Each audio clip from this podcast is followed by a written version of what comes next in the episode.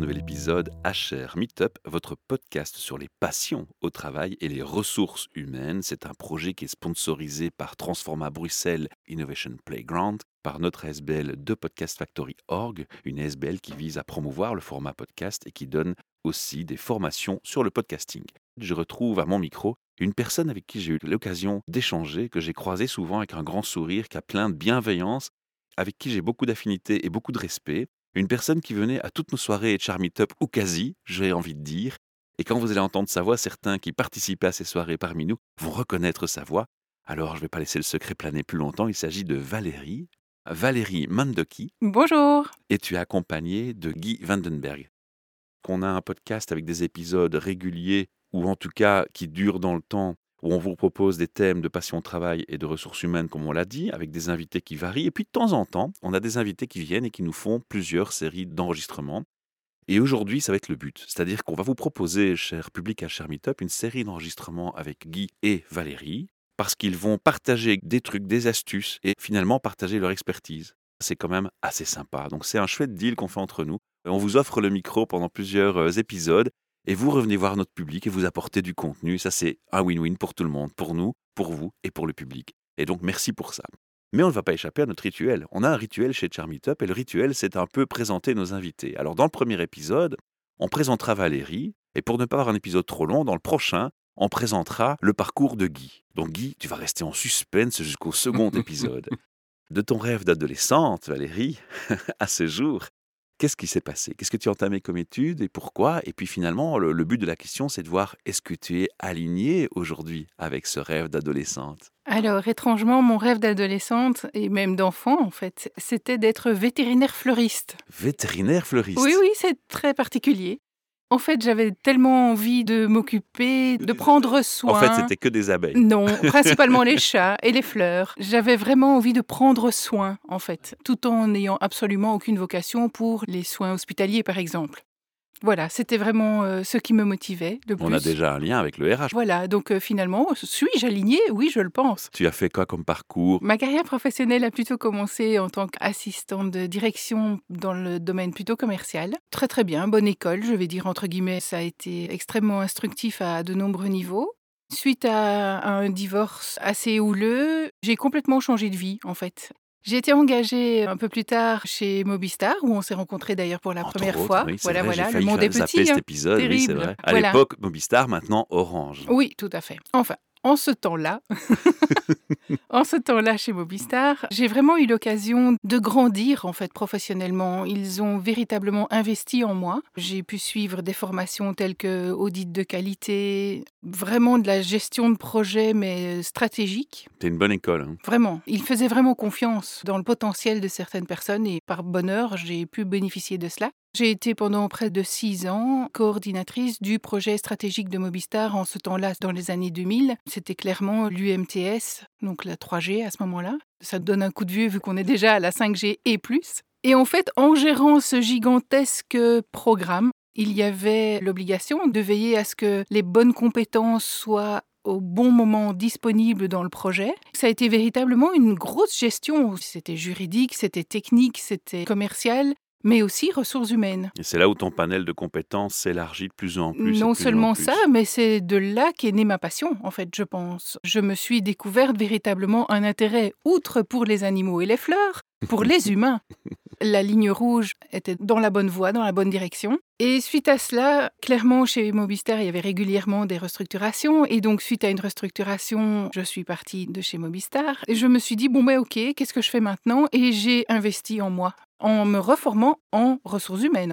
J'ai décidé d'orienter ma carrière dans ce sens. Et c'est comme ça qu'on te retrouve et qu'on se retrouve dans les soirées et Charmite. Voilà. J'ai eu un beau parcours en ressources humaines aussi. Pendant plus de 12 ans, directrice des ressources humaines. C'était aussi une belle école, parfois difficile, avec des trajets euh, parfois un peu sinueux, mais efficace et c'est cela a construit la personne que je suis maintenant finalement. Et alors tout d'un coup, virage Suite à une euh, gigantesque faillite, au mois de juin, Swissport fait faillite et 1500 personnes se retrouvent euh, sur le carreau et plus sur le tarmac. Là, je réfléchis beaucoup. Et tu rencontres Guy? Non, non, non. Non, pas encore, oh, on est trop tôt. Guy et moi, c'est une longue histoire. On s'est rencontrés à Don Bosco en secondaire en fait. On est des vieux copains. Voilà. À un moment donné, quoi, il y a un clic entre vous, vous dites on va travailler ensemble? Non, en fait, Guy proposait régulièrement des formations dans le cadre de sa société MGA Conway. Voilà, on vient de les citer. Voilà, MGA ça, Conway, fait. Ça c'est fait. J'étais très intéressée par ces formations, mais malheureusement, euh, suite à la faillite, mon budget n'étant pas illimité, je marquais mon intérêt, mais je ne pouvais pas m'y inscrire.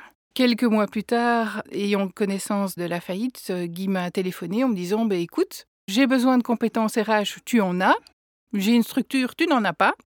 Est-ce qu'on ferait pas quelque chose ensemble? Dans cette association avec Guy, tu parles de compétences RH, mais j'ai aussi entendu offline que tu parlais aussi de coaching. On va en toucher un petit Tout mot. à fait. En fait, j'ai été formée en 2008 à l'ICHEC en coaching, manager coach comme ils appelaient ça à ce moment-là, autant individuel que de groupe, un panel très très large.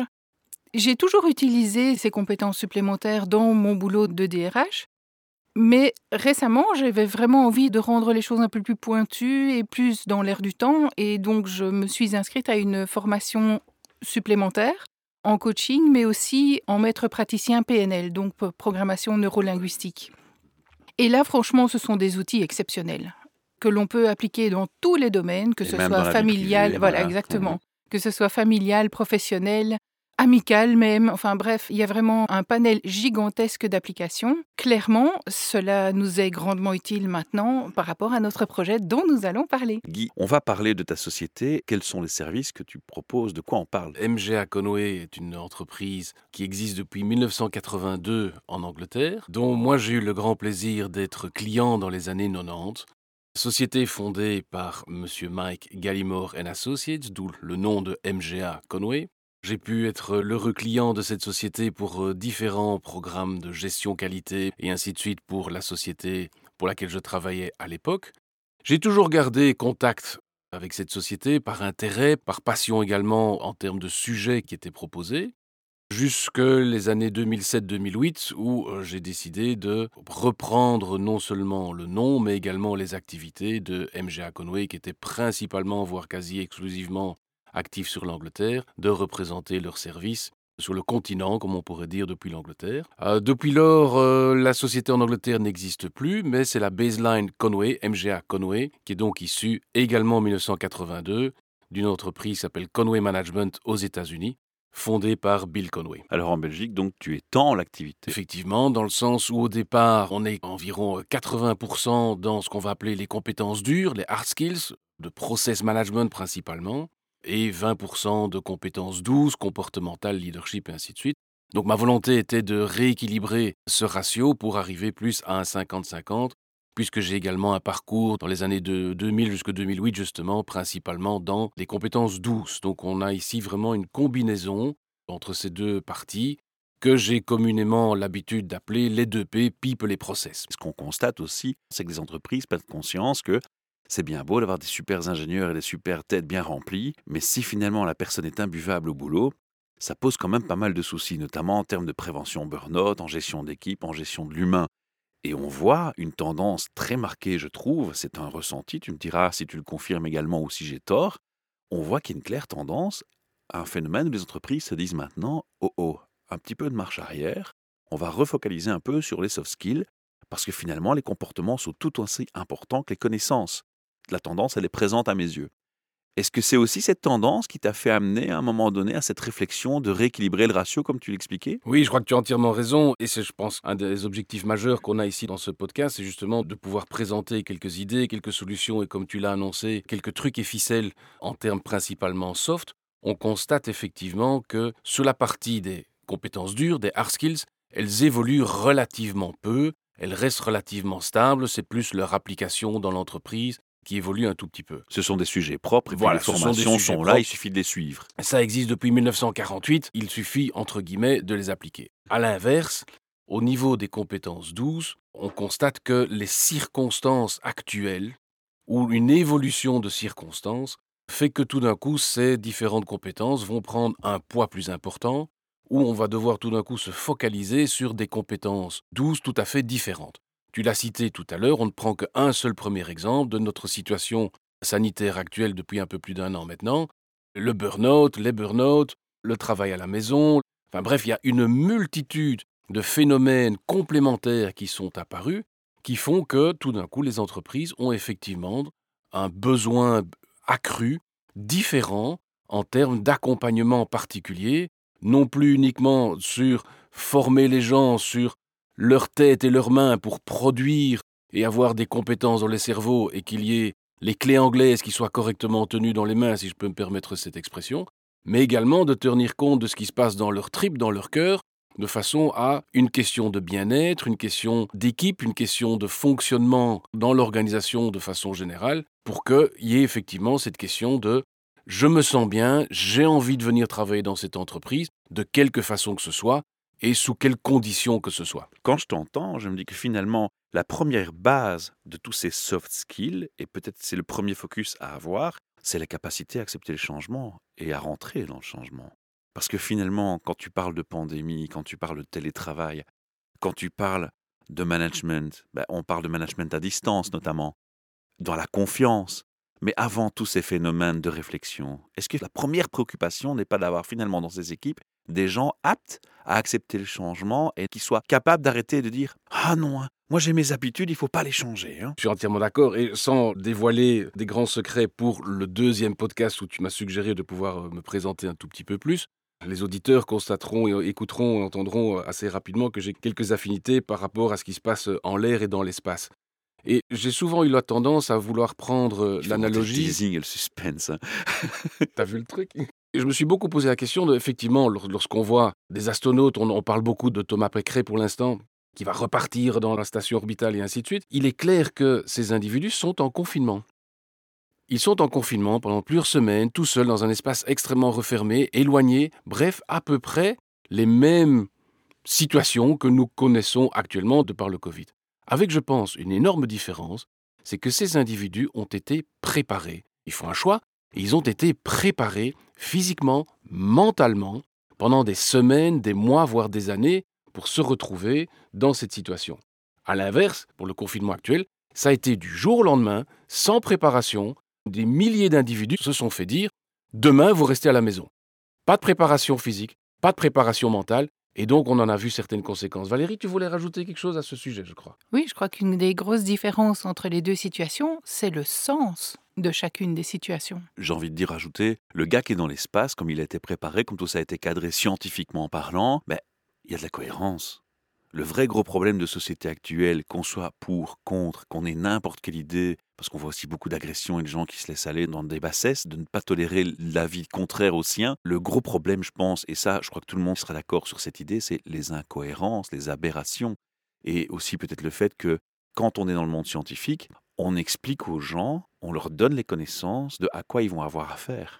Tu as raison, Michel. Aucun expert, alors c'est pas le sujet de parler de la crise aujourd'hui, mais aucun expert n'a pris la peine depuis un an et demi à prendre un micro devant la télé et de dire les gars, je vous explique en une heure c'est quoi un virus et comment ça marche. Donc en fait, on vous dit pas contre quoi vous vous battez, on ne vous l'explique pas. Donc quelle est la capacité de l'humain à prendre sens? Et pourquoi je parle de ça? Parce qu'on va pas parler de la crise, c'est pas le but. Parce qu'en entreprise, c'est la même chose. Si dans une entreprise, on veut instaurer un changement culturel dans l'ADN de l'entreprise, vous me direz si je me trompe, mais je pense qu'il faut commencer par expliquer aux gens le sens même de ce qu'ils font et du changement qu'on va apporter dans ce qu'ils font. On ne va pas donner du sens. Les gens doivent trouver le sens, leur sens. Alors je formule autrement, donner l'explication pour que le sens, il s'y retrouve dans ce qu'on va leur apporter, dans le changement. C'est vrai, c'est une nuance on, on donne une direction ou une vision, mais le sens, intrinsèquement, c'est la personne qui doit le trouver. Et ça me fait rebondir vers Guy. Ce focus sur le soft skill. Est-ce que c'est pas d'abord recrutement avant de travailler dans l'entreprise? On devrait idéalement, effectivement. Mais ce n'est qu'une infime partie de la force de travail, entre guillemets, existante déjà. On ne peut pas zapper ceux qui ont été engagés. Et on ne peut pas zapper, effectivement, sur ceux qui ont déjà été engagés, qui sont là depuis 10, 15, 20, 30 ou 40 ans, déjà dans l'entreprise, et qui tout d'un coup connaissent une situation qui est complètement différente.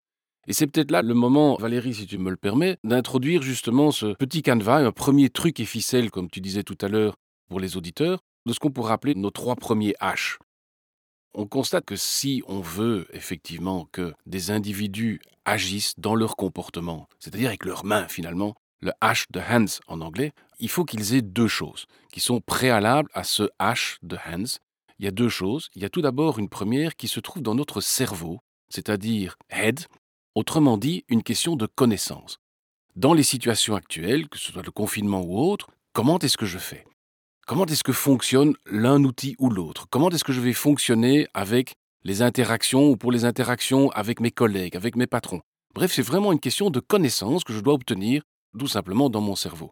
Nous avons par exemple, depuis plusieurs mois, eu l'occasion de délivrer pas mal de formations tout simplement sur comment travailler en équipe en virtuel. Et il y a vraiment une question de connaissance qui va arriver dans notre cerveau. On a effectivement déjà ces deux premiers H de aussi bien cerveau head que hands comportemental. Et là, on est dans le schéma tout à fait traditionnel, habituel que l'on retrouve dans les entreprises, c'est-à-dire on va vous donner des compétences, on va vous former parce qu'on espère que vous puissiez agir de par vos comportements, prendre des bonnes décisions, travailler en équipe, produire, avoir du résultat et ainsi de suite. Et on se rend compte qu'en fait, il y a en intermédiaire un H complémentaire pour lequel Valérie va nous en parler beaucoup plus, qui est tout simplement la question du cœur, heart en anglais. Autrement dit, notre pompe émotionnelle, notre rythme émotionnel, notre générateur d'émotions, qui font qu'on est un être humain au milieu de tout cela. Et ce que nous constatons particulièrement par la situation que nous connaissons maintenant depuis un peu plus d'un an, c'est que cette partie, bien souvent en entreprise, est un petit peu réduite, un petit peu négligée. Ça varie bien entendu d'une entreprise à l'autre. Certaines entreprises y mettent un gros appui, on le constate. D'autres se disent Ouh là là, ce truc-là, on va pas trop pousser. Et c'est exactement là que nous voulons jouer à l'heure actuelle un peu plus, c'est de s'assurer, comme tu le dis très juste, d'avoir une cohérence, d'avoir un équilibre entre ces trois H si on veut que, effectivement, les gens aient des comportements tels qu'attendus, ils doivent d'abord avoir une question de connaissance dans leur tête, mais on doit également tenir compte de leur pompe émotionnelle au niveau du heart, du cœur en anglais. En fait, ce qui est beau dans ce que tu dis, c'est que le heart du cœur, c'est aussi le heart de l'humain. L'humain et le cœur sont indissociables. La deuxième remarque que j'ai envie de faire aussi là-dessus, c'est que pour corroborer ce que tu es en train de nous dire, on remarque effectivement que de plus en plus de coachs en entreprise s'orientent sur le focus sur l'intelligence émotionnelle. Et c'est de ça dont on parle. C'est en grande partie cela dont on parle, mais surtout cette question, à juste titre et justement, pouvoir équilibrer sans nécessairement tomber dans quelque chose de tout à fait inverse où on oublierait la partie compétences techniques et résultats. Et c'est typiquement ce que l'on veut faire dans la partie accompagnement de carrière dont Valérie va nous parler un peu plus, de justement avoir cet équilibre avec différents outils qui permet de retrouver un équilibre, de la cohérence, du sens, compte tenu de variables qui sont tout simplement occupées de changer fondamentalement, mais surtout pour lesquelles on constate que c'est pour l'instant l'humain qui en souffre le plus. Alors Guy, tu connais le défaut de l'homme, c'est qu'on a envie de porter ou de transposer ce qu'on pense comme idéal chez les autres. Et en entreprise, moi je l'ai remarqué aussi beaucoup dans le sens où ce qui me manque, c'est l'écoute des ressources humaines. Pas des ressources humaines RH, mais des ressources, c'est-à-dire des employés et des travailleurs. J'ai le sentiment que parfois on ne les sonde pas, on ne les écoute pas assez avant d'implémenter ou une volonté ou un changement. Ça, c'est déjà un premier point bloquant. C'est un point effectivement qui est tout à fait essentiel. Il y a énormément de choses qui changent et on constate énormément de chefs qui apportent du changement. Je prendrai un simple exemple que nous implémentons et que nous suggérons énormément dans les entreprises. J'ai encore eu l'occasion de le faire euh, la semaine passée dans un grand groupe industriel où on leur dit, écoutez, par rapport à un changement, commencez simplement par présenter de quoi s'agit-il. Qu'est-ce qui va changer? Présentez-le de façon très naïve, de façon brute de décoffrage, de façon propre. Écoutez, voici ce qui va changer. Le changement est ceci. On va travailler à domicile, on va déménager les bureaux, on va changer quelque chose, on va implémenter ceci, on va attaquer un nouveau marché, peu importe ce que c'est, mais c'est de le présenter naïvement aux foules, j'ai envie de dire, toutes les personnes qui seront directement ou indirectement concernées dans l'organisation par ce changement. Et ensuite, de faire une pause. De faire une pause pour, laisser prendre décanter. la Voilà, alors pas pour laisser décanter, mais plus pour prendre la température. Quelle est la réaction de mes collaborateurs de qui je m'attends à ce qu'ils me suivent dans ce changement. Et nous leur conseillons souvent, écoutez, préparez un petit carton rouge un petit carton vert sur leur chaise. Ils ne savent pas quand ils arrivent dans la salle à quoi elle sert, mais posez-leur la question, par rapport au changement que je viens de vous présenter, montrez-moi le carton rouge ou montrez-moi le carton vert. Et on a trois situations possibles globalement. Première situation, on n'a que du vert et éventuellement l'un ou l'autre petit carton rouge. Je sais en tant que responsable, que ce soit responsable ressources humaines ou directeur d'entreprise, je peux continuer, les gens sont à l'écoute pour m'écouter maintenant dans la mise en œuvre, dans le planning, dans le Gantt chart, enfin bref, dans tous les outils. Voici maintenant comment ça va se passer. Je ne vais bien entendu pas oublier les quelques-uns qui avaient émis un carton rouge. Il y a des inquiétudes, comme tu Faut disais discuter. justement. Il faut aller discuter, il faut aller les écouter. Tiens, qu'est-ce qui se passe? Mais je peux avancer.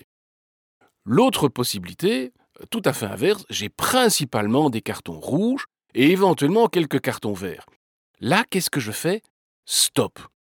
Inutile d'aller plus loin, je dois aller revoir ma copie, aller étudier, aller écouter énormément sur ce qui se passe, où se trouvent les résistances, pourquoi est-ce que ça peut coincer.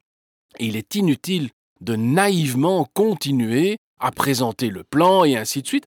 On sait de facto qu'il ne sera pas suivi. Il y a un second effet pervers, c'est qu'en plus on se décrédibilise. Et on se décrédibilise, et c'est là qu'on le constate de façon très nette et habituelle, des chefs qui, communément, annoncent un changement, s'en vont, reviennent trois mois plus tard, posent la question alors c'est fait, et ils constatent que ce n'est pas fait, ils sont étonnés. Eh oui, mais on, peut se poser la question pourquoi ils sont étonnés? Et enfin, on a cette troisième possibilité où on a quelque chose qui ressemble plus ou moins à un 50-50.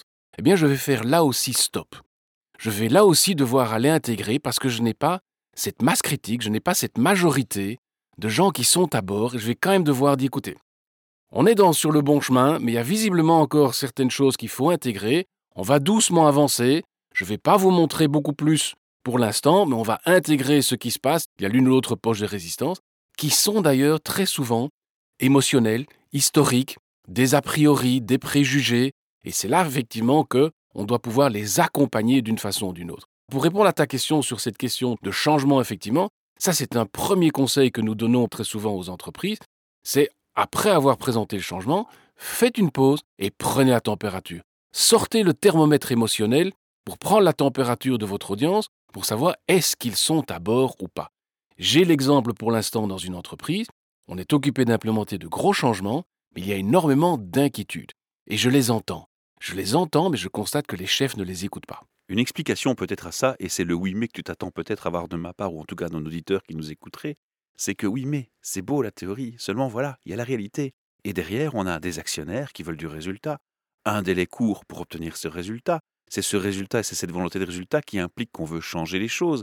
Et donc, quelque part, il y a une pression derrière ces managers et ces dirigeants qui leur dit Hé les gars, il faut changer le chiffre, il faut être là en chiffres, il faut être là en résultat. Et c'est de là souvent qu'il y a une attente de changement qui vient, ou je me trompe? Tu ne te trompes pas du tout. Il y a plusieurs choses. Il y a tout d'abord ce que j'appellerais un courage de leadership de la part des chefs, qui est de retourner dire aux sponsors ou aux actionnaires de pouvoir dire écoutez, dans ces conditions-là, si vous voulez du résultat rapide, ça ne va pas être possible, ou on doit discuter, ou attendez-vous à ce qu'il y ait des risques. Et c'est là qu'éventuellement, en deuxième point, une analyse des risques devra être faite. Tiens, voilà, par rapport à une situation 50% des personnes quittent le navire. Alors, il y a 50% des gens qui quittent le navire, pas qui vont quitter nécessairement l'entreprise, mais qui seront plus à bord ou pas à bord du changement. Et, sans les citer, mais un grand bureau de consultance avec énormément de crédibilité a un jour constaté que 80% des changements qui sont implémentés dans une entreprise n'existent plus deux ans plus tard. On peut se poser la question pourquoi. Alors c'est énorme, c'est énorme, et effectivement, on est typiquement sur une constatation de non-accompagnement de tous ceux qui ont montré le petit carton rouge, et qui, bien entendu, ici on est dans un podcast, mais vous m'imaginez en retrait sur ma chaise, les bras croisés et la bouche en V renversée, on dit c'est quoi ce truc? Ce sera sans moi, qui cause toujours, moi je n'y crois pas, je n'y avance pas, et ainsi de suite. Et puis on s'étonne qu'on ne parvient pas à écouter, accompagner et intégrer les remarques qui parfois sont un tout petit peu farfelues, c'est vrai, mais sont très souvent tout à fait pertinentes, et c'est là, lorsqu'on commence à les intégrer, que l'on a effectivement un plan de changement pour avancer, pour quelque changement que ce soit, qui devient très puissant. Dans les entreprises, on parle de plus en plus aussi d'agilité. J'ai constaté que depuis 12 mois, il n'y a pas une réunion dans laquelle le mot résilience est apparu. Et je crois qu'il n'y a pas une présentation, j'exagère un peu, mais il n'y a pas une présentation où la citation de Darwin est revenue. Ce sont les espèces les plus fortes qui vont parvenir à résister et s'adapter au changement de leur environnement. C'est évidemment le message général que l'on a de par les situations. Les citations sont sympathiques, elles font réfléchir, mais à côté de ça, il faut accompagner les individus. Justement, Valérie, pour accompagner les individus, quand on a la résistance au changement, quand on a le contexte où les actionnaires poussent derrière et que ça va à l'encontre des meilleures théories et de la meilleure logique de bon sens, et il faut laisser cependant ces émotions venir parce qu'on parle d'intelligence émotionnelle aussi. Il y a plein de paradoxes dans tout ça, non? Il y a plein de paradoxes, mais en fait, ce sont des forces. Explique. Il y a vraiment moyen, lorsqu'on est face à une difficulté ou face à un changement, de bien définir l'objectif, de bien faire le compte de toutes ses forces, de toutes ses capacités, de toutes ses possibilités de transférer des compétences que l'on a déjà dans une nouvelle situation. Et donc, clairement, il faut aussi faire l'état des lieux de ses faiblesses, de façon à ce que l'on puisse éventuellement les améliorer, ses capacités à répondre à la question ou à la situation. Et ensuite, il faut, outre le fait de se fixer un très bel objectif au départ, il faut tester son objectif. Il faut être sûr qu'il tienne la route tout au long du chemin, de façon à finalement arriver à cet objectif et à le vivre pleinement. Et là, je pense que le coaching a vraiment une énorme plus-value, c'est de permettre à la personne non seulement de se rendre compte des propres forces, de ses propres capacités à surmonter les difficultés ou les changements, parfois ces doutes, les doutes personnels, leurs croyances limitantes, comme on appelle ça. Et clairement, lorsque l'on a réussi à travailler tout ça, on peut réellement ressentir le succès de la réussite. On peut le vivre, on peut se projeter, le vivre déjà maintenant et voir déjà le chemin à parcourir pour y arriver. Ça va faire une transition parfaite pour mes trois questions RH de clôture. C'est quoi un RH pour toi, justement, Valérie? Alors je pense qu'il n'y a pas une seule définition à RH, tout simplement. Il y a de tout dans RH. Je vais peut-être donner ma vision de la chose, ou en tout cas celle que moi je veux transmettre et vivre. Pour moi, quelqu'un qui a des responsabilités par rapport à d'autres humains, et là je parle vraiment à titre personnel, hein, donc ça, ça vient de mon cœur, clairement, doit être, euh, non, je vais dire je, je propose justice et justesse. Pour moi, c'est vraiment extrêmement important d'avoir cet équilibre entre ces deux points-là. Et c'est ce qui me porte en fait. Clairement, Et c'est chaque ce qui te définit. Moi Merci. qui te connais, Ah, ça me touche te- beaucoup, merci t'observe de beaucoup. l'extérieur, c'est ce qui te définit aussi. Eh ben, c'est pour ça que ça donc, euh, voilà. Oui, d'accord. Merci, c'est vraiment, je suis très touchée. sincère. En fait, à, à chacune de mes actions, et je vais même dire presque à chacune de mes paroles, j'essaye de me dire est-ce que c'est correct? Est-ce que c'est écologique pour moi et pour la personne qui va l'entendre? C'est un accord Toltec, hein, que ta Euh, Oui, parole tout soit à juste. fait. Avant même de les connaître, euh, depuis que je suis petite, pour moi, justice et justesse sont deux mots qui doivent euh, matcher, véritablement. Même quand j'ai eu des responsabilités difficiles, par exemple dans le cadre de restructuration, voire même de clôture d'entreprise ou de licenciement collectif, à chaque moment, je me suis dit, est-ce que ceci est juste? Et comment est-ce que je peux faire en sorte que ce soit le plus juste possible? Pour moi, il n'y a pas beaucoup de recettes par rapport à ça. Ça doit être fait avec efficacité et surtout énormément de respect. Est-ce que tu as déjà eu, Valérie, dans ta carrière, dans ton parcours, un wow effect? C'est un endroit où tu te rends, où une personne que tu rencontres, et le premier mot qui te vient à la tête, c'est wow. Et si oui, pourquoi? Il y a des personnes inspirantes. Je ne vais pas citer des noms, mais clairement, j'en Ils ai vont se rencontré. reconnaître. Oui, oui, voilà, probablement. Pour moi, ce qui ressort de chaque effet waouh, ce sont les valeurs de la personne. Et pas seulement les valeurs qu'elle dicte ou qu'elle euh, propose, mais celles qu'elle vit et qu'elle montre. Ouais, C'est surtout ça le Celle plus qu'elle partage C'est d'être réellement. authentique et cohérent dans ses voilà, valeurs. Ouais. exactement. Oui, mon effet waouh, c'est quand une personne transpire une valeur auquel j'adhère. Et là, je me dis, effectivement, waouh. Ça, c'est un beau message. Alors, le dernier, ce sera pour nos DRH. Donc, qu'est-ce que tu auras envie de leur passer comme message à tous ces DRH qui peuvent nous écouter aujourd'hui? Je leur dirais surtout ne perdez jamais le contact avec vos humains. Je pense qu'on a une charge de travail assez importante, une charge mentale extrêmement importante aussi à, à ce genre de fonction. Moi, je me rappelle, il y a quelque temps, la seule chose qui arrivait à me ressourcer quand j'étais face à vraiment un dossier euh, épineux, c'était d'aller promener au sein de l'entreprise et de retrouver le contact avec les gens de serrer les mains, évidemment, je sais que pour le moment on, On peut peut pas. plus. On peut, voilà, c'est ça. Mais il y a moyen de se faire un clin d'œil, il y a moyen de sourire avec les yeux, il y a moyen d'avoir un sourire dans la voix aussi. Il y a moyen vraiment d'apporter un soutien sans être euh, touché, entre guillemets. Oui, je leur dirais, restez bien en contact avec vos humains. C'est le cas de le dire. La gestion des ressources humaines ne tient pas seulement à la gestion d'un capital, mais bien à l'écoute et au partage avec d'autres humains. Une clôture comme j'adore les entendre. Alors, merci Valérie pour ce chouette partage. Merci Guy aussi. Avec grand Avec plaisir. On se retrouve donc bientôt pour une prochaine capsule. Je vais inviter nos auditeurs à faire une chose très simple parce que je pense qu'il faut aussi savoir remercier quand on reçoit. Et même si ce n'est pas notre attente, la meilleure chose à faire et la meilleure chose qu'on puisse faire pour vous comme pour notre SBL, c'est un geste très simple. Un petit like et un partage de ce podcast. Parlez-en autour de vous. C'est le plus beau cadeau qu'on puisse faire à ces personnes qui sont face à moi et qui partagent leur passion. Et c'est aussi un cadeau en ce qui me concerne. Alors merci et puis partagez sans modération. À très bientôt. Je like.